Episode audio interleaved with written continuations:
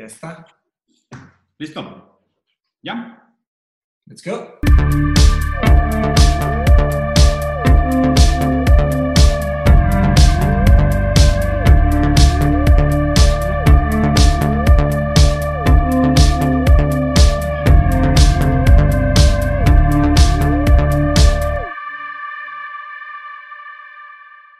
Listo, empezando grabación. Bienvenidos a Rosary Bros, episodio nuevo con nuestro gran invitado Abel Sánchez sobre el futuro de la educación. ¿Es el 2 o el 3? 2, ¿verdad? ¿Qué, hacemos de futuro de la educación? O sea, seguido de episodio. Este sería el tercero, güey. O sea, bueno, o sea, ya hemos hablado sobre la educación con Novak, Luego hablamos sobre la educación, no me acuerdo con alguien más, con Américo también hablamos de la educación. Y luego el de ahorita. La educación la semana pasada y vamos a hablar de la educación hoy otra vez. vamos a ver. Este cuarto. Falta Gabriel y, otros.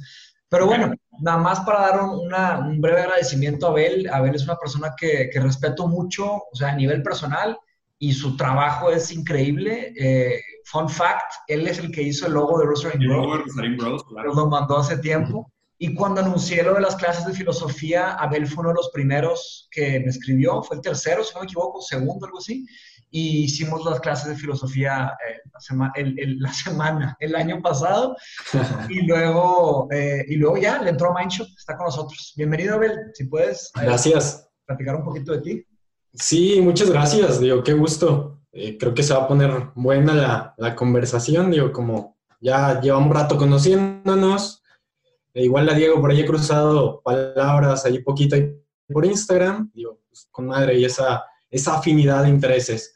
Ok, mira, yo soy, pues soy diseñador, estudié diseño gráfico, pasé básicamente como de estudiar diseño, luego publicidad, acá en Saltillo, donde me empecé a dedicar como de esta cuestión de visual, de diseñar logotipos, anuncios y luego pasar a una parte más estratégica que sin embargo sigue siendo diseño.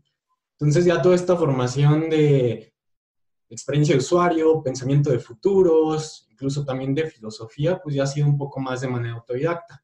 He vivido en Saltillo, en Monterrey y también en la Ciudad de México. Como diseñador recién de la universidad estuve muy clavado en temas de tipografía y de lettering, por ahí pude tener una publicación internacional de arte con un fan art que le hice a Martin Scorsese. Está increíble. Muy chido por, por ahí. Ya después de ahí me empecé a clavar más en marketing, más hacia anuncios. Hice mucho contenido para escuelas, marketing, digamos, educativo. Entonces ahí como que fui, fui mutando un poquito de diseño, ya más hacia lo estratégico, como estratega también me clavé mucho trabajando prácticamente cuatro años con instituciones educativas, acá en el norte del país principalmente, pero también otras, por algunas otras regiones de mismo México o, también por ahí algunas de España. Por ahí ya era más cuestión no solo de diseño o en la parte visual, sino ya más en crear o ayudar a crear soluciones de negocio o en la toma de decisiones.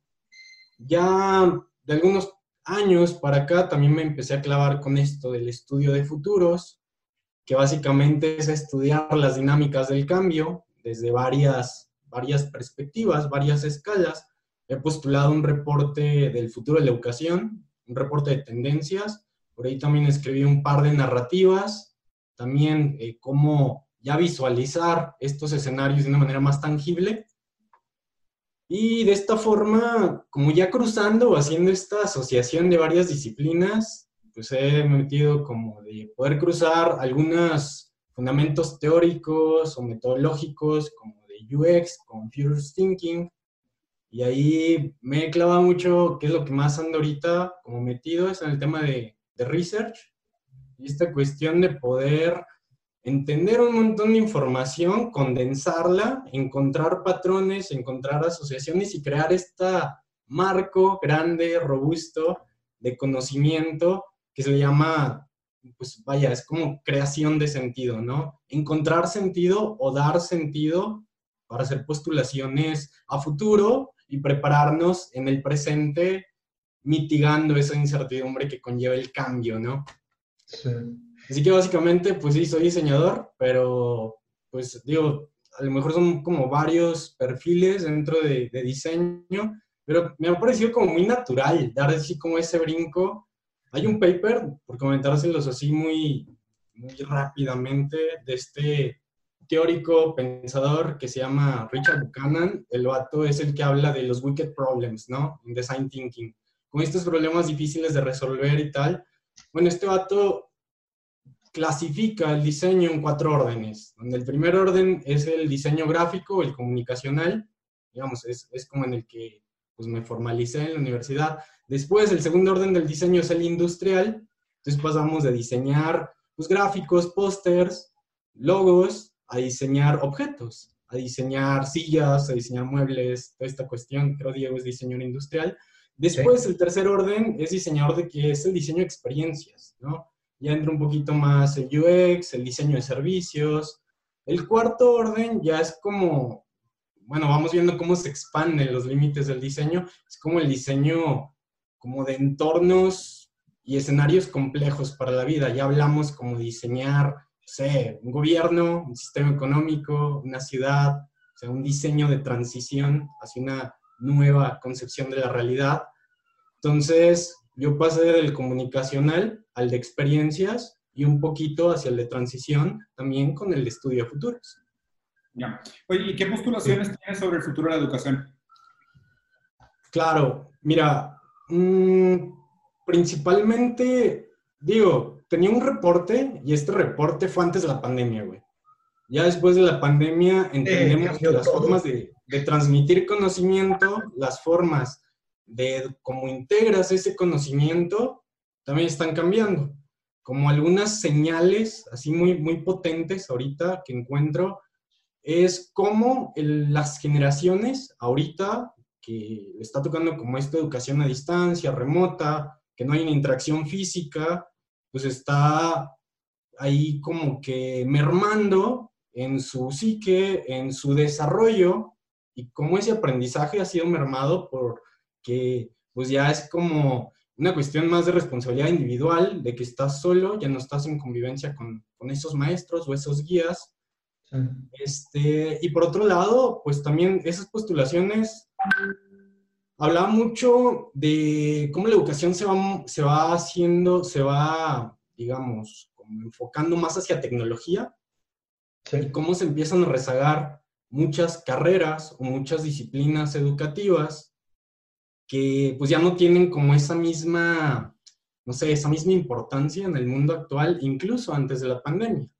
Entonces, mis postulaciones van más sobre ese campo de mapear, identificar cuáles son esas, digamos, formaciones universitarias que tienen más potencial en los tiempos actuales que puedan tener, seguir teniendo esa importancia o ese impacto, no sé, 5 o 10 años más adelante.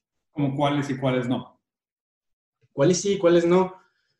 Mira, definitivamente, si te dijera tres, así las de cajón, mm, programación, que básicamente es, desarrollo web, experiencia de usuario y marketing. Esas tres que están metidas como en tecnología, pero hay otras más que también están sucediendo. ¿Cuáles otras? Ok, mira, te puedo decir hasta unas como que ahorita están como agarrando más forma, como esta, y que tiene que ver mucho con educación, que es la facilitación de equipos remotos o mm. la facilitación de estas herramientas para, de colaboración para trabajo o educación remota, ¿no? También, digamos, ahorita dices, ah, güey, ¿cómo? Pero pues, hace un chingo de falta. En esta transición que estamos haciendo de algo que veníamos haciendo muy análogo, muy, muy manual, a volverlo completamente tecnológico, remoto, entonces se vuelve clave estar bien familiarizado con estas nuevas tecnologías, estas nuevas herramientas, para poderlo hacer a distancia. ¿Cuál otra se viene a la mente? Pues, digamos, estos cambios que van sucediendo también va mucho sobre la antropología. Creo que la antropología siempre ha sido clave. Ahorita hablamos como una etnografía, esta etnografía de poder identificar hábitos o comportamientos nuevos que están sucediendo, puesto que nuestra interacción con las demás personas cambió, nuestros demás este, vivencias están cambiando, trabajo, cómo relacionarnos, cómo tener pareja, este, cómo trabajar, cómo criar a los hijos. cómo comunicarnos con nuestro demás círculo de familiares, o sea, poder identificarlos, incluso hasta darles nombre, que es donde también entra esta cuestión como del lenguaje y un lenguaje nuevo que se adapta a una época nueva, en esta transición que estamos entre un pie en lo, lo anterior y un pie en lo nuevo, ¿no? Sí, no, estamos pasando por una revolución en muchos aspectos. La verdad es que eh, lo que ya había empezado antes de, la pandemia y todo esto, lo de EDX, eh, que, eh, que, Harvard, MIT hicieron una iniciativa, es edx.org, que son cursos, les conocen como MOOCs, M-O-O-C, Massive Online o Courses. Sí. no sé qué los pero fíjense que yo tomé varios de esos y, y sí me sirvieron, los, los, tomé para empezar a adentrarme a temas de filosofía y algunas de otras cosas paralelas y puedes pagar y no pagar. Simplemente, si no pagas, pues te toca lo mismo, pero si pagas, te dan un, título. O sea, lo que estás pagando al final es un, es un, un título digital desde ahí siento que ya se están trayendo el sesgo de las universidades, ¿no? Porque, pues, está, muy extraño, porque, y también está la típica de Big Data, ¿no? Si no pagas, pues, ¿cómo está el negocio? Pues somos nosotros el negocio, o sea, son los datos, ¿no? Entonces, desde ahí ya me, me, molestaban un poco esos estilos. Y también lo otro es eh, tiempo de calidad con el maestro. En estos, en estos cursos, está Coursera, ¿no? También, la más famosa es Coursera, según yo es. Sí y, hay otros por ahí. Eh, lo que me molestaba es que simplemente decían, estaba demasiado robotizado, demasiado automatizado.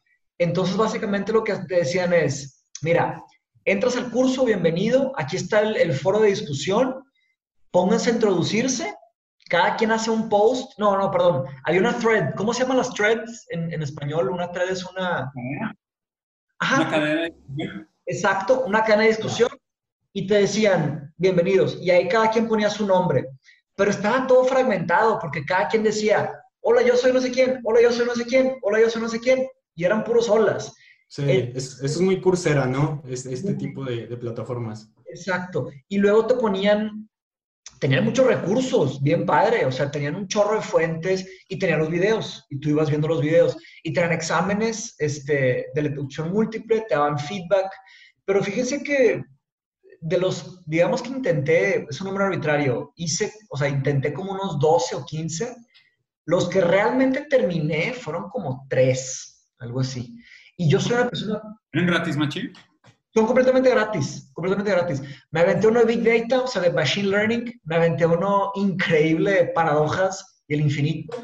Paradoxes and Infinity de MIT, increíble. Me aventé uno de bioética, ese te puede gustar, Diego. Bioética está fascinante que es la ética, pues, la medicina y la biología. Eh, me aventé uno de lógica que acabé abandonando, tal vez por el nivel de abstracción y muy mecánico, vaya, muy técnico. Y otros, historia, arte, ¿sabes? Diferentes cosas. Y acabé como que pues, muy poquitos y no pagué por ninguno porque dije, pues el título, ¿sabes? ah, ya. Se me hace interesante cómo lo mencionaste, este planteamiento de eh, malamente, la etapa transitoria para la evolución de la educación es que la educación pase de ser física y arcaica, como todavía es, y en esta migración necesaria al mundo digital arrastre mucho de sus vicios o mucho de sus maleficios en lugar de replantearse desde la digitalización no es pensar cómo hacemos una traducción de los métodos educativos de hoy y los plasmamos en un sistema digital, sino es pensar cómo funciona la educación, cómo funciona la adquisición de conocimientos y cómo esto debería presentarse o sacarse el mejor provecho de los contextos digitales. Y les, les planteo una pregunta para que, para que empecemos una conversación. Eh, justo ahorita que estoy leyendo a Kant, supuestamente hay dos criterios contingentes del conocimiento, el tiempo y el espacio, que son contingentes para la razón. Porque, o sea, la razón a priori supone un tiempo, ¿sabes? O sea, una continuidad de las cosas. Es algo pasa después de algo y hubo algo anterior. O sea, esta noción lineal del tiempo es algo que existe a priori en la razón, porque tú antes no sabías y ahora estás involucrado con una experiencia fenomenológica. Y el segundo criterio a priori de la razón hacia el conocimiento es el espacio. O sea, para que exista algo distinto a la razón, tiene que haber un aquí y un allá. Entonces, este aquí y allá de la razón es yo como perceptor y aquello como estímulo, ¿no? Entonces yo percibo a través de la razón aquello. Lo interesante es que inclusive en la escuela, el uso del tiempo y el espacio son contingentes y determinantes para el propio diseño del sistema educativo. El aula, el espacio del aula, el tiempo, los horarios, la campana, ¿sabes? O sea, hay muchos elementos contingentes a priori de cómo se organiza la educación desde esta idea todavía material, física, de la, de la noción a priori de tiempo y espacio. Pero la pregunta es, ¿cómo aprendemos o, o cómo arrastramos malamente esas medidas contingentes de la, de la educación física a la educación digital? O sea, ¿qué me refiero con esto? ¿Habría todavía la necesidad de tener salones o grupos? ¿O por qué nos organizamos por grupos? ¿no? O sea, físicamente entiendo por qué nos organizamos por grupos, pero digitalmente existe algún motivo para organizarnos por grupo? La mejor manera de generar debates es a través de los grupos. ¿No podrías abrir a lo mejor un debate con inteligencia artificial donde un algoritmo juzgue el avance y interés de cada individuo y haga un match custom made para cada uno de ellos en un momento adecuado con un grupo o no grupo? Sin, sin, sin, estar restringiendo esta idea de un grupo que hace un acompañamiento monolítico a través de la adquisición de conocimientos. Y luego está el tema del espacio, el tema del espacio es ¿Necesitamos estar físicamente en un lugar para adquirir conocimiento? ¿Es la mejor manera o necesitas también pensar en, el, en, la variable espacio como una variable contingente de la razón para entrar en contacto con el conocimiento y así enriquecerlo o, familiarizarlo o digerirlo o, integrarlo al, al, proceso, al proceso subjetivo, ¿no? Entonces creo que, o sea, la pregunta ahorita es, y por eso te quería preguntar de, cuáles eran tus postulaciones referentes al futuro de la educación, porque sí concuerdo que mucho de lo que vemos ahorita son como estos atropellos de decir cómo era la educación, cómo viene siendo la educación y cómo le hacemos algunos tweaks para adaptarlos al contexto digital. Pero no es un replanteamiento desde la base, suponiendo cómo es que la conciencia entra en contacto con el conocimiento y cómo sacamos el mejor provecho del contexto actual y de las tecnologías potenciales a futuro para rearticular la manera en cómo la razón entra en contacto con el conocimiento en esta nueva contingencia. ¿Me explico? Sí, mira, creo que lo que hace mal Coursera y algunas otras plataformas es que, pues básicamente, es vino viejo en botella nueva. ¿A qué me refiero? Lo, lo, que hace Coursera, al menos lo que yo encuentro de valor, es que te acerca a las mejores universidades del mundo a través de digital, pero simplemente está trasladando el mismo modelo educativo físico en las universidades a digital. Sí, está con ganas. Tú te puedes hacer el curso que quieras y al final, pues no te quedas con la certificación, porque para tener la certificación tienes que pagar, pero puedes acceder a lo que sea y eso, y eso está lindo, al menos.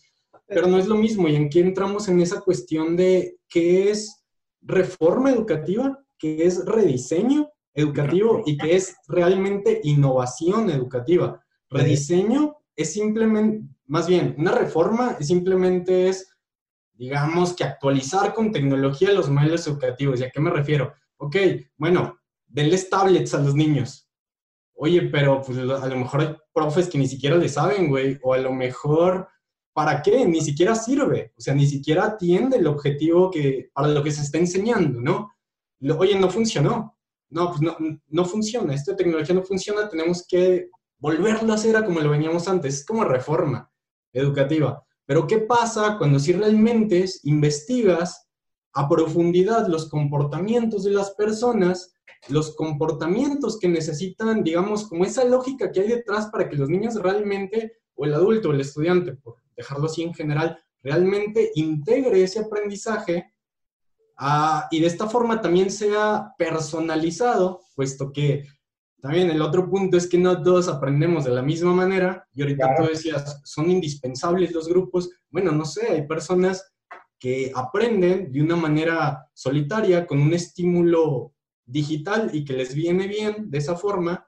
O a lo mejor sí, que estés interactuando con una inteligencia artificial que te esté retando, pero que esa inteligencia artificial, imagínate que estuviera ya diseñada o preparada con lo que a ti viene identificado, con lo que a ti te hace falta para que puedas detonar todo tu potencial, güey. Que no sea nada más como esta inteligencia artificial, digamos, no, bueno, dejemos este como mecanismo educativo genérico para todos y que sí fuera personalizado. Y la otra parte, que es la, como que sería esto, ya más entrando, no en una reforma educativa, no en un rediseño educativo, sino más bien en esta innovación educativa. Y ahí, por ejemplo, yo ahorita estaba pensando, por ahí Mateus le había compartido un poco, de qué pasaría si en el futuro, ah, digamos, se conectan estas dos cuestiones de educación y trabajo, ¿no? Futuro de educación, futuro del trabajo. ¿Qué tal si hubiera como un mecanismo para identificar tus habilidades más fuertes, tus habilidades blandas, o en aquellas habilidades que incluso ni siquiera sabes que tienes, güey, pero que si las empiezas a trabajar puede detonar y te puedes convertir en un muy buen profesional que no lograrías a través de un sistema educativo tradicional. Entonces, es como hacer un match entre un estudiante y una escuela. No te vas a meter a la escuela la que tiene la mejor jerarquía o la mejor reputación o, o lo que sea, sino esa escuela que te están eligiendo para ti es la que de verdad se acopla a tu perfil específico como estudiante y por ende, las compañeros o los maestros que te van a tocar también están pensados específicamente para tu perfil, no es genérico. Entonces aquí podríamos hablar, sí, realmente de una evolución y un aprendizaje y una obtención de ese conocimiento que sí puede funcionar y que sí puede desbloquear el potencial real de la humanidad. De hecho, Abel, tú, tú tienes una pieza, un, un, texto de ficción que hablas de algo de esto, ¿no? Se me hizo Sí, básicamente, o sea, lo pensé a, a partir de estudiar todas estas incertidumbres críticas en torno a la educación, de hacer un análisis profundo de esas tecnologías que tienen potencial a desarrollarte en 5 o 10 años y empecé a idear qué pasaría para que fuera una educación más efectiva, simplemente una, educación más efectiva y útil. Y una forma de tangibilizar ese escenario futuro fue a través de esta narrativa. A través de una narrativa, de una historia, donde ya te cuento un personaje, ya te planteo un espacio físico, una temporalidad, ya puedes suspender esa incredulidad ante el cambio y decir, güey, puede ser posible que eso es básicamente el estudio futuros, tangibilizar esos escenarios alternativos donde las cosas pueden ser mejores. Y sería un uso bien constructivo, ¿no? Para el Big Data y el Machine Learning, uh, a diferencia de lo que se está haciendo hoy en día, ¿no? Como para vender, para vender cosas, ¿verdad? Sí, este, güey, exacto, sería un mejor uso. Específicamente en ese tema, en ese tema de Machine Learning e inteligencia artificial, creo que está todavía muy mal explorado para lo que debería ser la adquisición del conocimiento. Pero pues obviamente aquí llegamos a la misma paradoja que llegamos al programa pasado, que es el huevo y la gallina. O sea, ¿cuál es el fin último de las universidades? Es que formar, formar personas que puedan trabajar del mercado laboral. Y el mercado laboral, de alguna manera, es una eh, tangibilización de lo que nosotros creemos que va a ser necesario de los miembros activos de la sociedad para un futuro. Entonces, es, tú primero tienes un plan de, de sociedad, ese plan de sociedad requiere algunos tipos de talentos y esos tipos de talentos requieren un tipo de formación. Entonces, hay como una ingeniería inversa desde la utopía hacia el hoy. Entonces, es, el problema es que no hay un acuerdo, no hay un consenso, ya no existen las utopías. O sea, en algún momento en los 80 todavía se hablaba de utopías. Hoy hablas de utopías y es, eres ridículo. O sea, no, no se puede hablar de utopías. Entonces, como no podemos hablar de utopías, no podemos hablar de los requerimientos al futuro y no podemos planear cuáles son los talentos y características que esperamos para construir este futuro al cual aspiramos. Entonces, la cadena está rota. En ese sentimiento, la cadena está rota. Está padre lo que comentas de ficción, porque justo hace poco estaba leyendo un artículo sobre esta idea de la ficción es un acto revolucionario, ¿sabes? Porque la ficción es un acto revolucionario en el sentido que dice, es capaz de imaginar lo imaginable, o es capaz de, cuestionar el rumbo eh, ajeno de la historia a nuestra injerencia, ¿no? Es decir, si, si, si Hollywood se está encargando, y, de hecho está bien extraño, porque en, este artículo decía que Hollywood era una falsa ficción. O sea, que Hollywood nada más era que una melancólica eh, repetición de, de, un, de un futuro predicho. ¿Sabes? es como que hablar de la catástrofe, hablar de la miseria, hablar del fin del mundo, hablar de los meteoros. Es, es como una repetición melancólica de este tipo, tipo un Tina. There is no alternative. No hay nada que hacer. Es esperanza completa, ¿no? Eso no es ficción. O sea, ficción es Lord of the Rings, ¿sabes? Ficción es decir, hay un mundo entero paralelo que opera bajo su propia lógica, que tiene una dinámica completamente distinta, que, que se guía bajo otras normas, que está fuera de la temporalidad, que tiene otras razas, otras éticas, otra biología, otra física, otra, ¿sabes? O sea, donde los, los propios mecanismos del universo son distintos a lo nuestro. Eso es ficción. Lo que difícil es que cada vez menos existe ficción que está realmente alejada de una manera revolucionaria y subversiva de la realidad que nos parece como una condena, ¿no? Y, y cada vez más la ficción nada más es que una profecía autocumplida, donde realmente lo que decimos es, vamos de la chingada, sabemos que todo va muy mal, vamos a acabar aún peor. A eso le llamamos ficción, pero eso no es ficción. Sí, lo, en términos, perdón. Sí, más un comentario de una palabra. Eh, digo, también un meta comentario. o sea, me, me, lastimé la espalda severamente ayer. Estoy muy mal de salud y aparte me está dando mucho la panza por las medicinas, entonces no estoy hablando tanto y no voy a hablar mucho. Solo quería comentar que, que hemos tenido una plática. Bueno, aparte de Abel, es un fanático del cine. Le encanta el cine, le sabe mucho el cine. Y hemos platicado sobre ese tema de las, de las utopías y las, y las distopias, ¿no? Y él me presentó un concepto que se llama solar punk, ¿verdad, Abel? Solar sí, Solar punk. Ajá. Y, y lamentable, ¿te acuerdas? Y asociándolo con la pregunta que nos hiciste, Diego, eh, cuando estábamos streameando Overwatch, dijiste, ¿qué película creen que se va a asemejar al futuro? Eran como 10, todas eran catastróficas, muy buenas películas, pero todas eran así. Y, y el comentario que hice ahí, lo comenté en el pasado, que si no logramos imaginar un futuro mejor, nunca lo vamos a tener. Deja tú, ¿sabes? Y, fíjense que las obras de 1984 y A Brave New World son obras fantásticas, pero he notado mucho al observar la vida de los escritores que ellos tenían vidas llenas de, eh, de resentimiento y de, en vez de florecimiento, de decadencia. Entonces sus libros, pues, eran imágenes decadentes de lo que eran, eran ellos, ¿no? Tenían, hombre, sus biografías tan terribles, tanto de George Orwell como de Aldous Huxley, y, honestamente son obras fantásticas porque están muy bien escritas. Pero ¿qué pasa? Al estar dándole y dándole y dándole, y luego The Matrix también, o sea, híjole, son varias. Está, está difícil, ¿eh? Me, me da curiosidad. Nada más, ¿cuál es el director que le va a lograr empezar a dar la vuelta, a hacer cosas? Antes, antes de cambiar a otra pregunta, y creo que es súper importante tu comentario, porque justo la paradoja del, del del, escritor o del creador de ficción es que él hace por primera vez lo intangible tangible, ¿sabes? O sea, ya sea por bien o por mal, tú puedes inspirar a alguien. O el simple hecho de que tú plantees un futuro alterno como una posibilidad, ya te implica la responsabilidad de empezar a articularlo y ver, o sea, porque Orwell te dice cómo llegamos hasta 1984.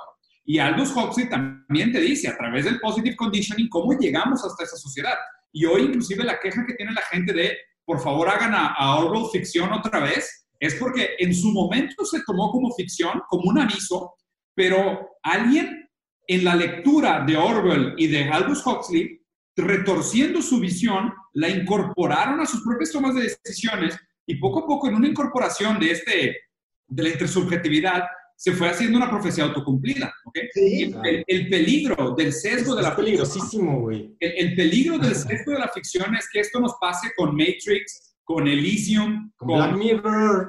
Valiendo verga, o sea, valiendo madre, güey. O sea, porque sí, o sea, let's make fiction fiction again. Pero creo que necesitamos otra alternativa. O sea, no podemos caer en esta idea melancólica de Tina, de no, no hay alternativa, todo va a acabar súper mal. O sea, sí, está bien como Doom Colors, pero no podemos tener solo Doom Colors. O sea, en ese sentido, el, el, mejor argumento que leí fue, eh, tienes que ser pesimista en la teoría y optimista en el acto.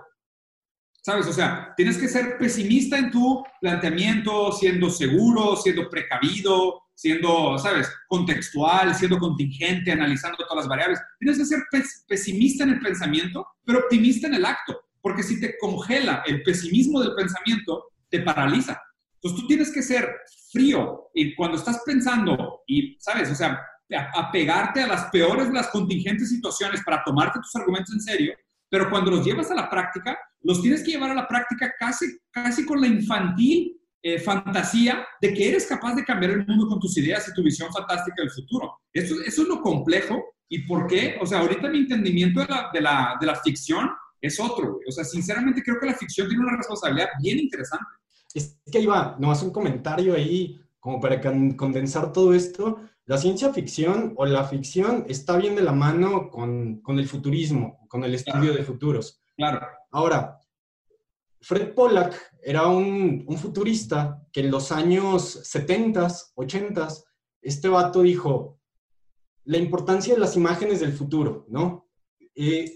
Decía como el auge o la caída de las imágenes que nosotros conceptualizamos hacia el futuro acompañan también el auge o caída de las civilizaciones, de la cultura. Decía, mientras la imagen del futuro sea floreciente, la, cultura estará en plena floración.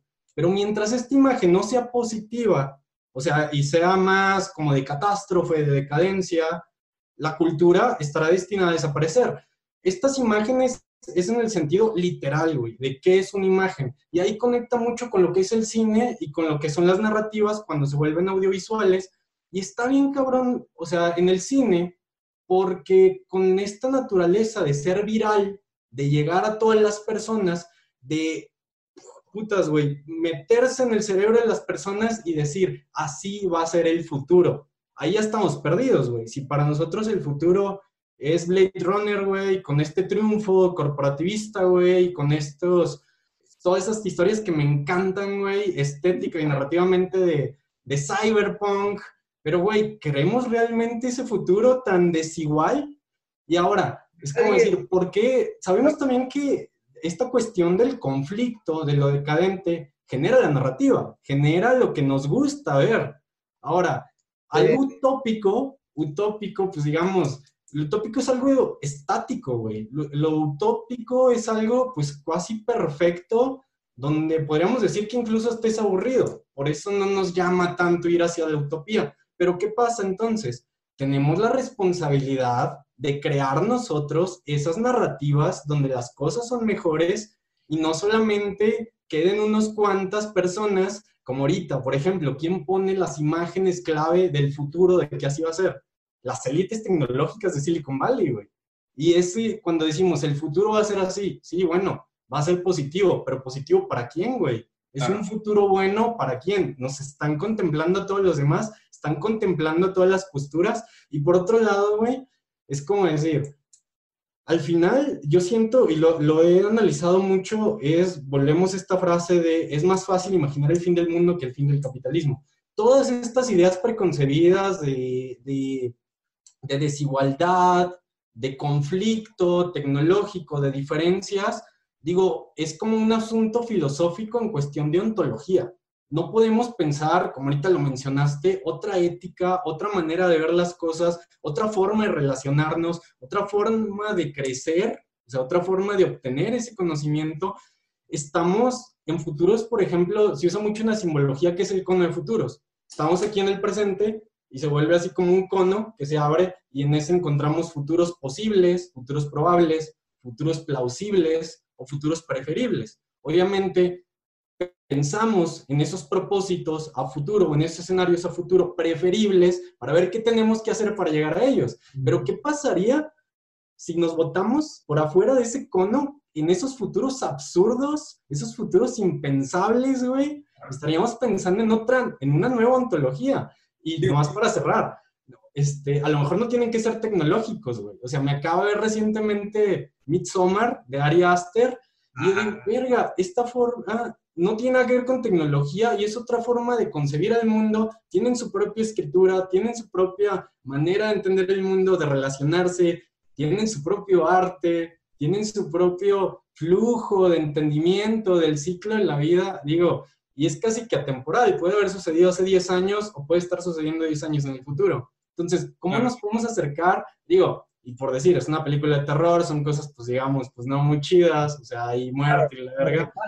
Pero, sí. exacto, como pensar en eso, yo sí lo valoro mucho a Ari Aster, esa capacidad de imaginar, que, y que quizá no, no fue su intención, su intención simplemente fue provocar, generar confusión en las personas, pero es irse al contrario de detonar un montón de ideas que decimos, güey, necesitamos esa capacidad y esa responsabilidad como lo están diciendo muchos futuristas, de ese optimismo urgente, de construir esas imágenes del futuro que no solamente se queden y sean beneficiosas para una élite o para un grupo selecto de personas, sino que involucren muchos más puntos de vista. Y así creo que llegaríamos a una nueva ontología, una nueva concepción de ver las cosas. un comentario ahí. Ari Aster, eh, en una entrevista de, que estaba hablando sobre Midsommar que leí, decía que él, eh, como que siempre hay una chispa que, que, hacen que escriban las películas, ¿no? Y la, ajá, y la chispa para él era que él quería poner a un grupo de antropólogos adentro de una sociedad completamente diferente y que desde, adentro estudiaran. Y eso es, eso es Midsommar. Están haciendo su doctorado. Y una pregunta en la tangente, sigo en el tema de cierta manera hacia, hacia futuros, ¿no? Eh, el, futuro de, las películas. O sea, ahorita está pasando una cosa muy extraña, ¿no? Eh, pues claro que los cines están completamente vacíos. Por ahí salió un meme de History Channel, ¿te acuerdas? Tú lo subiste yo también. sí. Por ahí, de que cómo veían las películas en el pasado, ¿no? Entonces, Hollywood está en un riesgo muy, muy, muy, muy, muy presente, ¿no? Por otro lado, ahí tenemos Netflix, Amazon, eh, que están pues en un boom porque, pues qué cómodo, ¿no? Lanzan una serie, la gente se la vingea y órale, más, más gasolina para la máquina. Ahí acabo, acabo de ver el, el, juicio, este, el hearing que hicieron en Estados Unidos de los gran, grandes CEOs de Big Tech y algo lo que hablaban era acerca de eso, Machi, o sea, que es la injusticia de que el generador de contenido también sea dueño del canal de distribución. Y ahí crea una serie de conflictos bien problemáticos que no necesariamente teníamos antes. En su momento, eh, no sé si, se sepan esta historia, Walt Disney quería hacer una película, cuando hizo Fantasía, la de Disney, quería hacer una película experiencial, o sea, quería que saliera humo de las paredes y que en una toma salieran unos niños vestidos jugando con cubetas de agua, quería aventarle agua al público, quería darles de comer, o sea, quería hacerlas de cuenta como un acto teátrico dentro del cine. Y el cine le dijo, no, o sea, no puedes hacer esto porque rompe con nuestras políticas, no es nuestra manera de operar. Entonces Walt Disney dijo, güey, pues no puedo hacer lo que yo quiero con el cine. Y alguien le dijo, pues haz un parque. Y de ahí nació, de ahí nació Walt Disney World. O sea, básicamente es, ahí tú puedes controlar completamente la experiencia de cómo el consumidor se involucra con tu narrativa.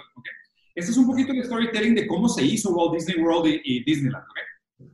Lo interesante de esto es pensar qué pasa cuando el dueño del contenido también es dueño del canal de distribución. Y aquí empiezan todos estos sesgos. ¿Qué quita que si hoy el, el, cine aún es considerado de alguna manera como un gran arte, ¿qué pasa cuando el creador de contenido también es dueño del canal de distribución y dice, yo quiero que hablemos de estos temas y de estos temas no? Y yo puedo decidir qué temas son los que quiero empujar y cuáles temas son los que no quiero empujar. Porque dentro del catálogo de Netflix te aseguro que hay miles de películas que nunca te van a aparecer ni como sugeridas. Que vas a tener que buscarlas por nombre para que primero te aparezcan 10 con nombres similares que Netflix sí quiere que veas y para que te aparezca después la que tú realmente estabas buscando. O sea, ya no es de siquiera un tema de que el algoritmo esté eh, buscando ayudarte a encontrar la solución que tú estabas buscando, sino que el algoritmo nada más es que una máquina de buscar profit y maximization of efficiency que te esconde lo que tú estabas buscando. O sea, ya no es un tema de que el algoritmo esté ligeramente sesgado y manipule, no. O sea, es algo contra lo que tenemos que activamente pelear, porque sus intenciones ni en, ni en prioridad de 1 a 9 son tus prioridades. Tu prioridad es la número 10 para el algoritmo. Las otras 9 es crecimiento, eficiencia, más tiempo de conexión, más clics, ta, ta, ta. O sea, todo eso. O sea, literal tenemos que pelear contra el algoritmo. Entonces, en ese sentido, el destino del arte, del cine como arte, si permitimos que los dueños de la distribución son los mismos dueños del contenido, es morir. Porque, porque se va a volver un producto completamente comoditizado. O sea, lo poco que queda del espectro artístico del, del cine va a ir desapareciendo a medida que estas, que estas condicionantes se van haciendo solo en relación a la generación de profit y capital. Claro, sí, tiene, tiene sentido, tiene, tiene mucho sentido. Y qué triste, güey. O sea, pero definitivamente, o sea, coincido también con ese, con ese verbo, o sea, tenemos que pelear por esas otras narrativas, por narrativas que sí nos representen, que sí, no, no, no va por ahí, no, narrativas que sí inspiren y ayuden a construir un futuro más beneficioso para todos, güey. O presenten alternativas, porque también lo que pasa hoy, y, y o sea, para mí la muerte creativa de Hollywood está en la mercadotecnia. O sea, es culpa de la mercadotecnia que Hollywood está en decadencia. ¿Por qué? Porque cuando van a hacer una película nueva, le hablan a un experto en marketing, hace grupos de estudio de mercado y dice, oye, ¿cuál es su franquicia favorita? Ah, a mí me encantan los superhéroes. Ah, ok, perfecto, vamos a hacer una película de superhéroes. ¿Qué superhéroes te gustan? Ah, me gustan los hombres blancos mamados. Ok, perfecto, el protagonista es un hombre blanco mamado. Oye, fíjate que históricamente las películas de 97, entre 97 y 115 minutos, son las que tienen mejor índice de venta la primera semana el retorno de inversión es el más rápido y resulta que los protagonistas venden más monitos cuando son hombres que cuando son mujeres, entonces tenemos que construir, ah, bueno, ahora invéntale una historia. Contrátate un escritor y dile que te invente una historia vainilla con sabor a lo mismo de siempre para que nos cree un producto de consumo masivo. Eso no es arte. O sea, Mira, pero va más allá. O sea, en estos tiempos de, de Big Data ya está todo mapeado, güey, ya está todo ahí, ya saben qué tipo de películas son más taquilleras, qué tipo de películas pueden generar más conversación, qué tipo de personajes usar, qué, historias usar, qué, qué, ideologías usar. Este, entonces, ya es, digamos, como que esa formulita ya está hecha y es como se siguen haciendo un montón de como estos bodrios horribles que sacan Netflix a cada rato, güey. Claro. Pero creo ahí, no sé, este, Mm, es que definitivamente volvemos como esa frase tan trillada, pero tan real de somos las historias que contamos. ¿Qué historias queremos ser en el futuro, güey? y esa cuestión, ojalá pudiera haber más alternativas con este potencial y este nivel de, pues no sé, de, de tamaño para tener más alternativas de arte. Digo que no, no son, al menos en audiovisual, pues ahí está Movie, no, no sé si la conozcan. ¿Cuál? Criterion Collection, Movie, M, M-U, B grande y Movie. Tiene un acervo increíble de ah, películas y todas buenísimas. De películas de arte y cine, o sea, cine alterno y así. Hay unas cosas bien sí, y de, todo el, y de todo el país, de, de, todo el mundo. Güey, vi una película rarísima, creo que es rusa, de una chava que se enamora de un lobo. Güey, what the fuck, está cabrona, güey, pero la tengo tatuada en el cerebro. Desde que la vi no puedo dejar de pensar en esa movie y es algo que es de que jamás, o sea, jamás va a llegar a un cine jamás sería algo rentable. O sea, el problema es ese. O sea, el, gran problema es que el, la distinción enorme que existe entre las cosas que necesitamos para vivir y las cosas que hacen que la vida sea digna de ser vivida. Porque de nuevo, es si no es rentable hacer narrativas que nos cuestionen sobre las alternativas del futuro, pues no es rentable preguntarnos sobre las alternativas del futuro.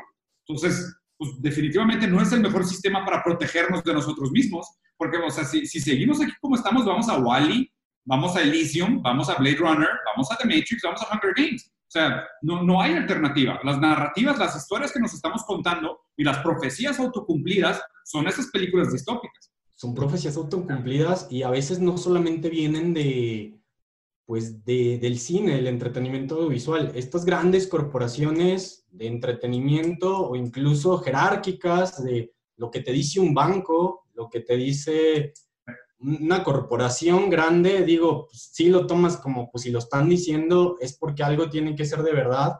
Y eso va permeando en la cultura y va permeando en los comportamientos de las personas para que sí, se vuelva una, una profecía autocumplida.